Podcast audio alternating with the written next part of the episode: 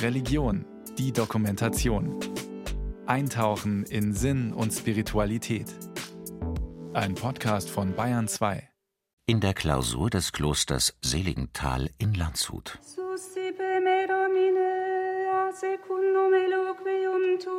Et vivam, et non confundas me ab expectatione mea. Nimm mich an, Herr, gemäß deinem Wort, und ich werde leben, und lass mich in meiner Hoffnung nicht zu Schanden werden.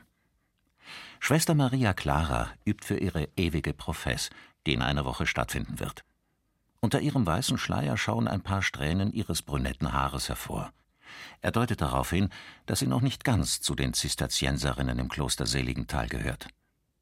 Schwester Clara hat sich heute mit der Äbtissin Petra Articus verabredet, in dem Bereich, in dem die Ordensschwestern sich zu den Chorgebeten versammeln und auch die heilige Messe feiern. Schwester Maria Clara muss das Suscipe Me dreimal wiederholen, immer in einer höheren Tonlage. Suscipe me Domine, secundum eloquium tuum et vivam, et non confundas me ab expectatione mea. Die Äbtissin ist zufrieden. Ob das Suscipe gepasst? Ja, ja, hat schon gepasst. Ja, ja, das hat schon richtig gemacht. Für Schwester Clara ist es noch ungewohnt. Ja, natürlich ist es aufregend, weil ich singe es das erste Mal. Vorher singt man es leise mit, aber du bist noch nicht so wirklich richtig. Aber jetzt mache ich es wirklich richtig und von ganzem Herzen.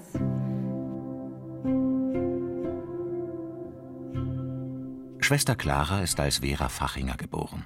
Mit Anfang 40 hat sie ihr Leben nochmal komplett umgekrempelt. Die Erzieherin ist nach Landshut gezogen, ins Kloster Seligenthal. Jetzt möchte sie sich also ewig binden. Eine große Aufgabe. Das ist der Äbtissin Petra Articus bewusst.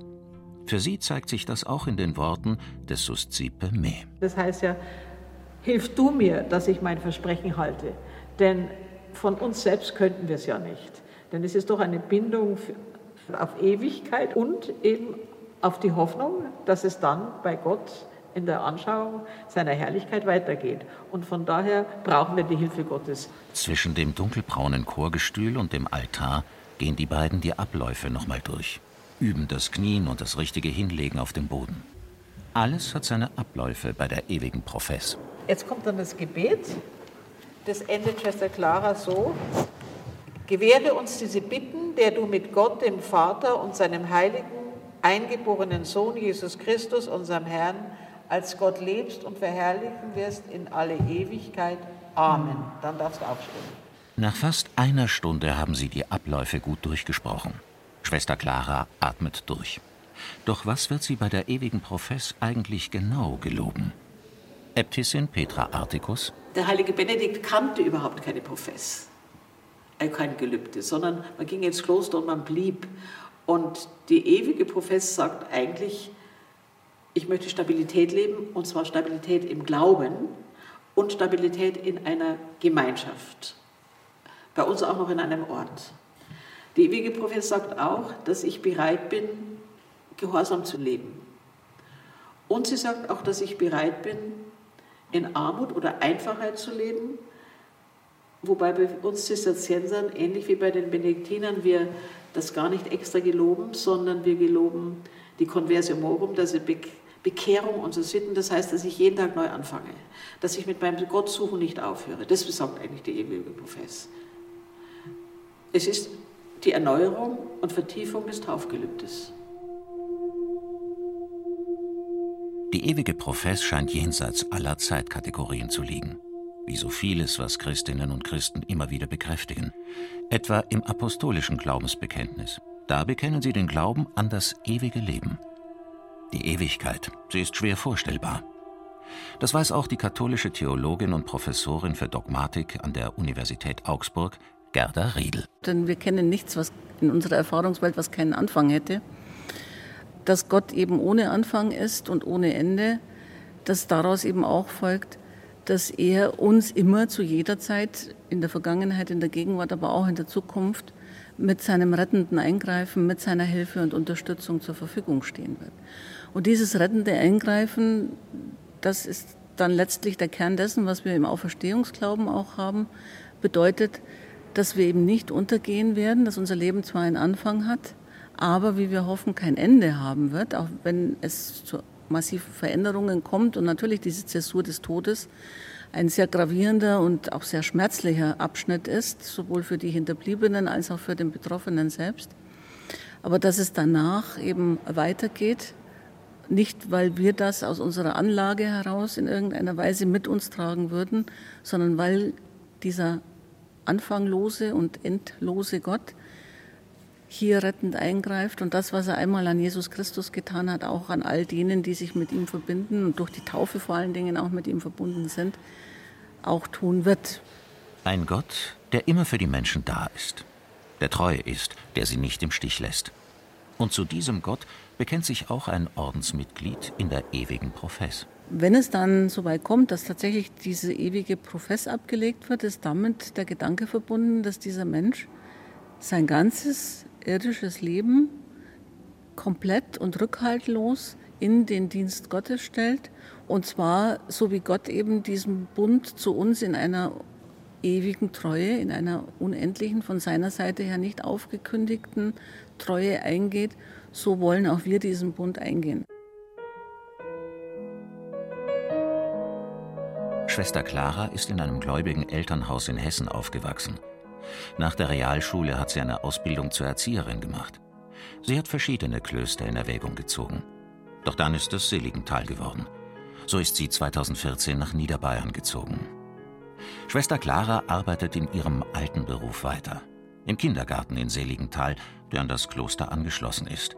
Genauso wie eine Schule. Den Glauben immer stärker vertiefen. Das ist ihr Ziel. Ich möchte eigentlich durch den Schritt in das Kloster und durch den Schritt in diese Gemeinschaft hier das weiterentwickeln, sage ich jetzt mal, was ich auf meinem Weg schon erleben durfte. Und das möchte ich einfach in Liebe und Freude an meine Mitmenschen und auch an meine Mitschwester natürlich weitergeben dürfen, jeden Tag neu. Und im Dienst an den Mitmenschen. Was auch immer auf meinen Weg kommt, was auch immer ich für Aufgaben bekomme, die möchte ich versuchen, in Liebe und Freude einfach zu erfüllen und den Menschen so ein Stück weit zu zeigen, ja, was ich erleben durfte, dass Gott ein liebender Vater ist und dass es sich und Christus ein treuer Freund ist und dass es sich einfach lohnt, diesen Schritt zu gehen. Sie hat sich für einen radikalen Lebensentwurf entschieden, auch wenn das nicht immer leicht gewesen ist. Schwer gefallen ist mir eigentlich ein Stück weit meine Familie hinter mir zu lassen, das sage ich ganz ehrlich weil du hast ja schon eine ziemliche Beziehung zu deinen Geschwistern auch und zu den Eltern. Jetzt möchte sie die ewige Profess ablegen. Hat die Äbtissin noch einen Tipp für Schwester Clara? Mit der ewigen Profess geht es eigentlich erst an. Das heißt, klösterliches Leben heißt nie so, jetzt, jetzt bin ich Schwester, jetzt bleibe ich Schwester, sondern ich muss den Wunsch haben, immer näher Gott zu kommen. Das heißt, ihn immer intensiver zu suchen und immer wieder neu anfangen zu suchen, weil wir im Kloster genauso wie draußen und dass ich mir immer wieder bewusst mache, warum bin ich da? Was habe ich gewollt? Ich wollte für Gott und für die Menschen da sein. Ich wollte zum Lobpreis Gottes da sein. Und das muss ich mir immer wieder ins Bewusstsein rufen. Und das würde ich als Tipp geben. Ich soll zwar zufrieden mit mir und meinem Leben sein, aber deswegen trotzdem nicht aufhören zu streben. Der Begriff Ewigkeit, er lässt sich nicht nur in Gelübden und Gebeten finden.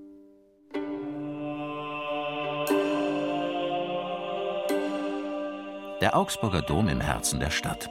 Vor tausend Jahren wurde er erbaut. Romanisch, gotisch. Seine Baugeschichte ist lang und vielfältig. Eine Konstante über Jahrhunderte ist das ewige Licht.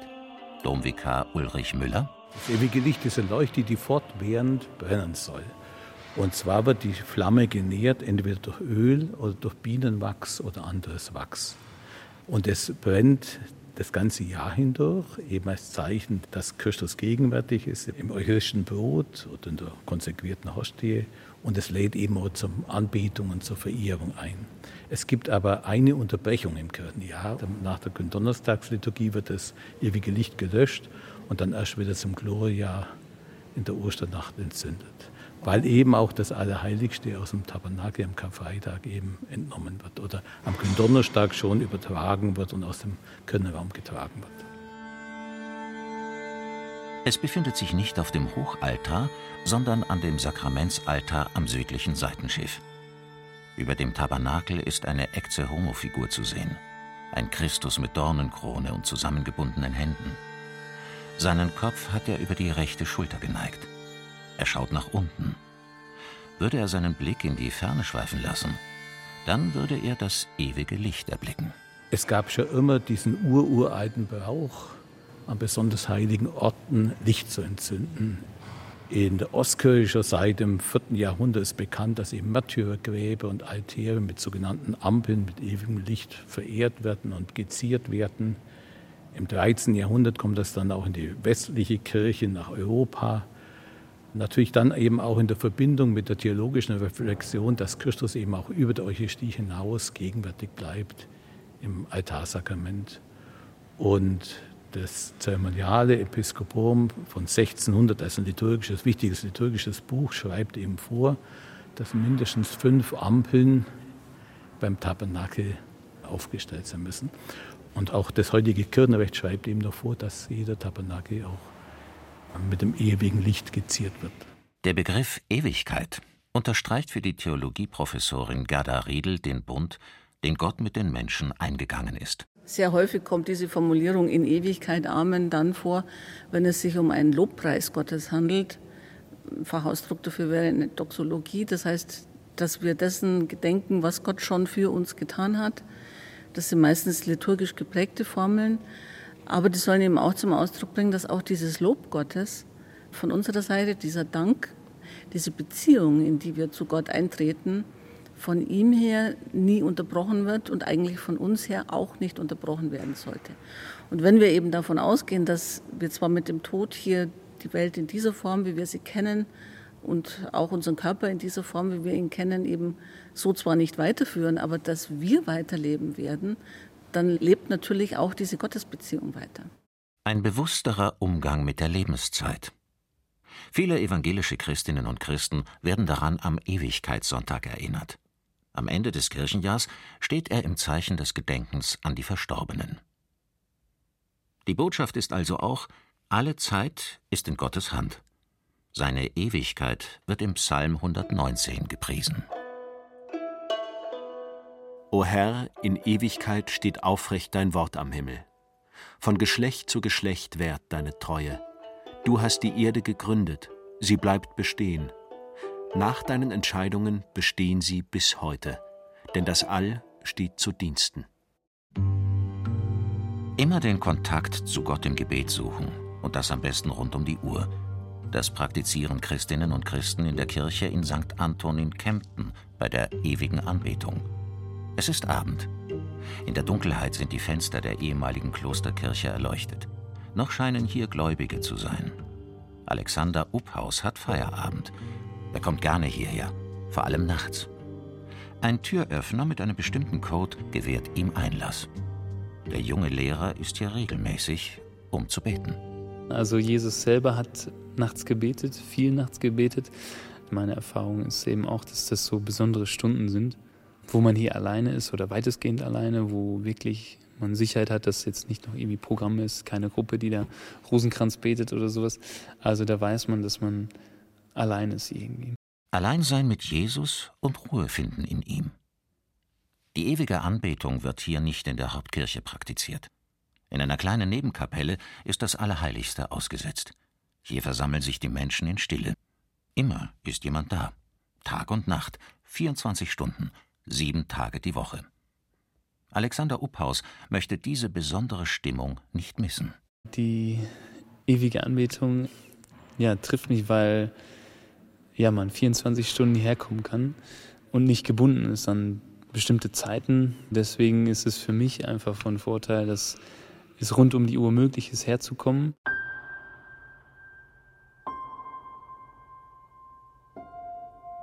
In der Kapelle ist es ruhig. Manchmal knien mehrere Gläubige nebeneinander und betrachten das Allerheiligste. Manchmal wird auch gemeinsam gebetet. Mindestens einer hält Wache hier. Ein Plan soll sicherstellen, dass rund um die Uhr jemand vor der geweihten Hostie wacht. In ihr ist nach katholischem Verständnis Christus gegenwärtig.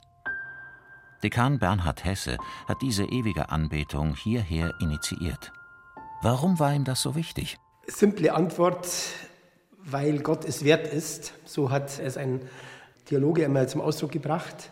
Weil Gott es wert ist, dass wir uns ihm nähern, dass wir bei ihm verweilen. Und was ich noch mehr meine, dass wir die Liebe Gottes erfahren dürfen, dass man sich in die Gegenwart Gottes begeben kann und dadurch dann erfährt, nicht jetzt mit Gefühlen, aber doch irgendwo tief im Herzen, dass ich geliebt bin von Gott und dass ich bei ihm sein darf und dass ich einfach Mensch sein darf. Das ist eine ganz besondere Erfahrung, die man in der ewigen Anbetung macht. Die ewige Anbetung ist auch eine Verpflichtung. In Kempten finden sich immer genug Gläubige, die dafür sorgen, dass auch wirklich sieben Tage die Woche 24 Stunden lang gebetet wird. Also bei uns ist es sehr konkret. Wenn so eine ewige Anbetung beginnt, sollte sie, und das ist auch oft so, über Jahrzehnte hinweg nie mehr aufhören. Durfte 1999 in meiner früheren Gemeinde mit der ewigen Anbetung dort beginnen. Sie lebt heute noch. Die haben jetzt über 20 Jahre ewige Anbetung. Uns geht es aber im Kern jetzt nicht so äh, um diese Länge an sich, sondern es geht um die Kette. Eine Gebetskette, die nie unterbrochen wird. Immer ist einer für alle vor Gott. Man kann auch sagen, einer betet für alle vor Gott, stellvertretend, oder wir verstehen es auch nochmal umgekehrt. Einer ist vor Gott da, um die Gnaden des Himmels für alle zu empfangen. Tantum ergo sacramento. Es ist schon ungewöhnlich in der modernen, unverbindlichen Zeit, dass sich Menschen dazu verpflichten. Und das über so viele Jahre. Den Leib Christi in der Gestalt der Hostie zu verehren, in einem ewigen Gebet, hat seine Wurzeln in mittelalterlichen Klöstern. Also Anbetung hat in der katholischen Kirche Tradition und das ist auch gut so. Es gibt seit dem Mittelalter, seit dem 13. Jahrhundert eigentlich ist es langsam aufgekommen, übrigens aus einer Frauenmystik heraus.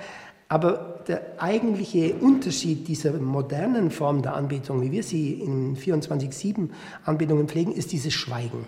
Das hat es früher zumindest in Pfarrgemeinden nicht gegeben. Das war maximal in Klöstern möglich. Es hängt auch damit zusammen, dass unsere Kirche sich in den letzten Jahren immer bewusster geworden ist, dass jeder Getaufte eine Berufung hat, Gott unbeschwert sich zu nähern oder dass für Gott alle gleich sind auch und das sich eben darin ausdrückt. Früher war das eher eine Sache für Nonnen oder Mönche und wir sehen da heute eine gute Gelegenheit, dass jeder Gläubige seinen Weg geht. Übrigens sind es oft noch nicht mal unbedingt nur Katholiken. Wir haben auch immer wieder auch schon mal Leute gehabt, die aus anderen Kirchen kamen und dasselbe, diese Stille gesucht haben oder die auch unserer Kirche sich mal früher entfremdet hatten und auf die Weise aber wieder neu Zugang finden. Da kann jeder dabei sein. Betet ohne Unterlass.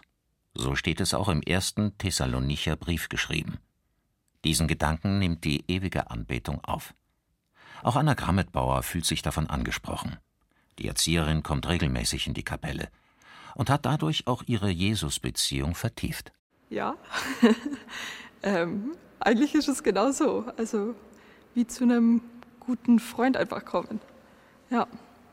Und einfach ihn besuchen und bei ihm sein und bei einem guten Tag oder schlechten Tag einfach mit einem Freund drüber zu reden. Auf der einen Seite und manchmal Sorgen abzulassen, manchmal sich einfach zu freuen oder einfach da zu sein oder auch Hilfe zu erbitten. Oft ist es aber auch einfach nur ein Dasein und einfach mal nichts machen müssen und nichts leisten müssen und keine Anforderungen haben, sondern einfach nur bei Jesus sein. Sie schaut in der Anbetungskapelle vorbei, wenn ihr danach ist. So lässt sie in der ewigen Anbetung auch den Alltag hinter sich. Also das ist ganz unterschiedlich. Oft komme ich rein und meine ganzen Gedanken arbeiten noch weiter, was mich eben beschäftigt hat heute oder was in der Arbeit war oder ja, was gerade an Aufgaben ansteht und was gerade von mir gefordert wird und es arbeitet einfach weiter und oft arbeitet so lange, bis ich es dann irgendwann ablegen kann und so eine innere Gedankenruhe stattfindet. Aber ich habe kein festes Gebet, sondern ich komme einfach wirklich wie zu einem Freund und fange einfach da an zu erzählen, wo ich gerade stehe oder was mich eben gerade bedrückt. Landshut, Kloster Seligenthal. Jetzt ist es soweit. Schwester Maria Clara wird ihre ewige Profess ablegen. Sieben Jahre dauerte ihr Weg hierher.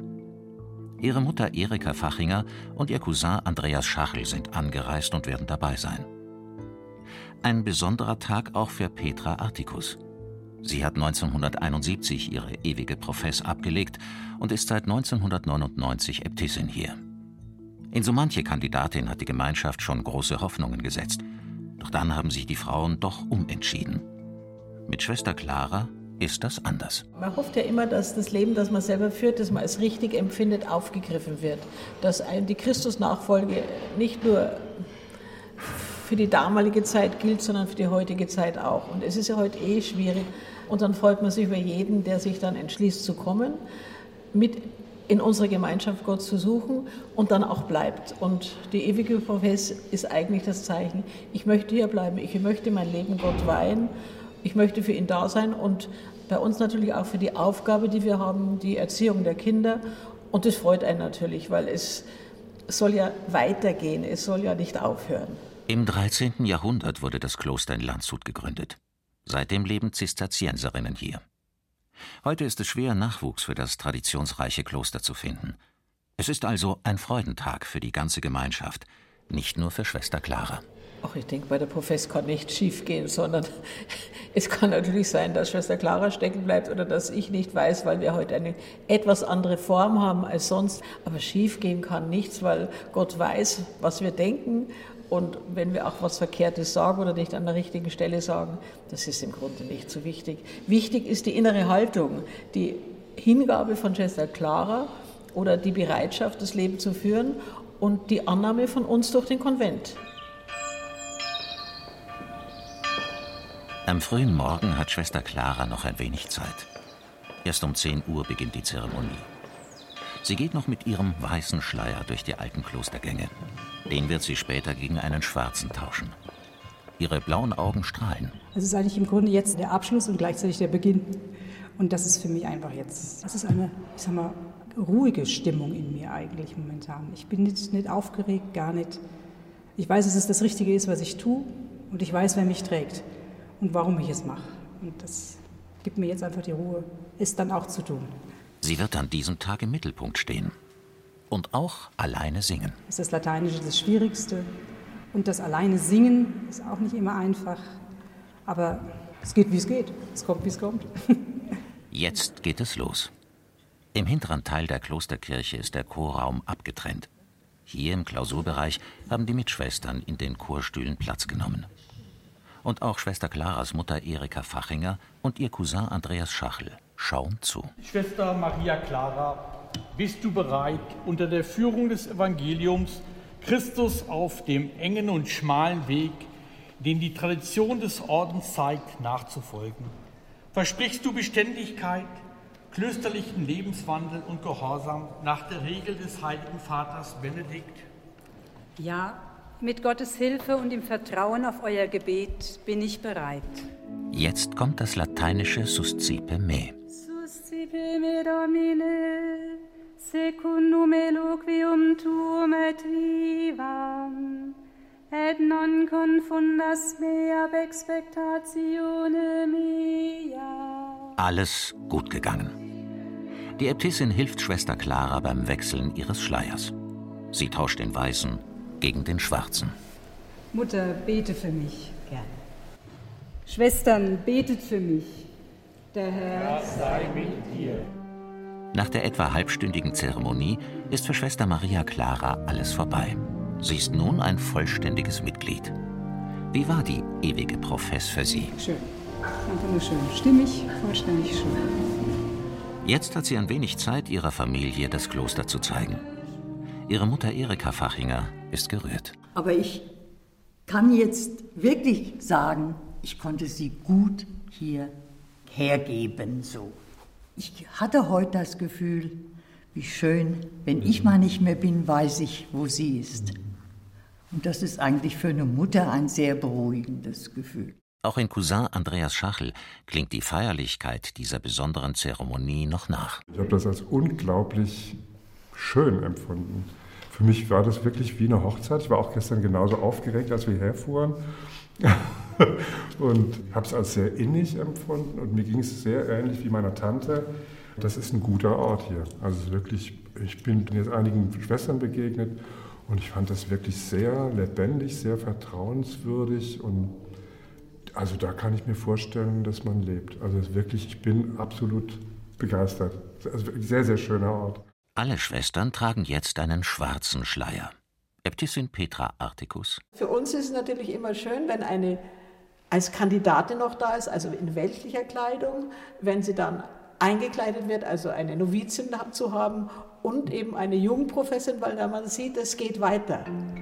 Aber momentan ist es noch nicht so, aber es kann ja bald wieder werden. Der weiße Schleier wird auf jeden Fall aufgehoben. Und er wird wieder herausgeholt werden, wenn die nächste Anwärterin da ist. Damit es weitergeht und im Kloster die nächste ewige Profess gefeiert werden kann.